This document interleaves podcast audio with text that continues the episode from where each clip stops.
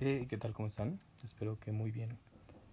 El día de hoy les tengo el resumen del mercado, donde Dogecoin desciende más de 11% mientras enfrenta críticas. Esta, bueno, vaya criptomoneda se hizo popular hace un par de semanas y se especulaba que era el futuro Bitcoin de las criptodivisas, pero vaya, el día de hoy cae 11%. Díganos si en esta criptomoneda inversión. Por, otras, por otra parte, el Dow Jones alcanza un récord, liderando por Jump y Energy, mientras una ola de frío recorre Estados Unidos. Cerró este punto eh, con un, una ganancia de 0.20% y se ubicó en un récord de 31.608.63 dólares. Asimismo, el Standard Poor's 500 bajó un 0.08% y el Nasdaq Composite cayó un 0.34%.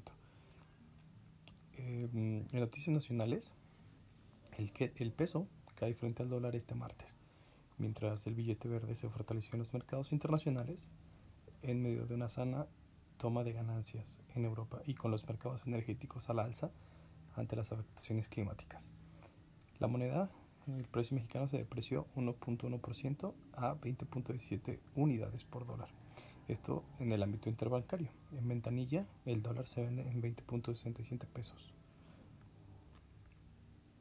Esto, vaya, hace un par de semanas estábamos ya en 18.90, 19.20 hasta el día de antier. Bueno, para el viernes de la semana pasada yo había cotizado el dólar en 19.64. Entonces, vaya, sí que tuvo una fuerte caída, la apreciación del peso.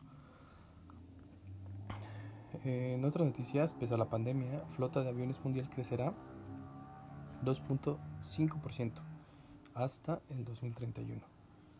Esto, vaya, según fuentes de, diversas instituciones uh, aeronáuticas, se prevé que las flotas de aviones eh, alcanzarán las 36.500 unidades, el ritmo menor que en la previsión inicial de 3.4%.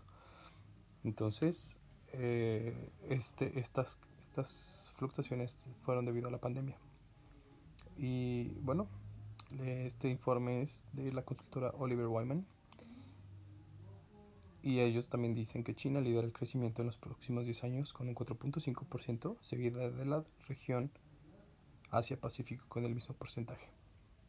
Eh, los países que más se le acercan son Oriente con 2.8% e India que alcanzará los 1.500 aviones en 2031.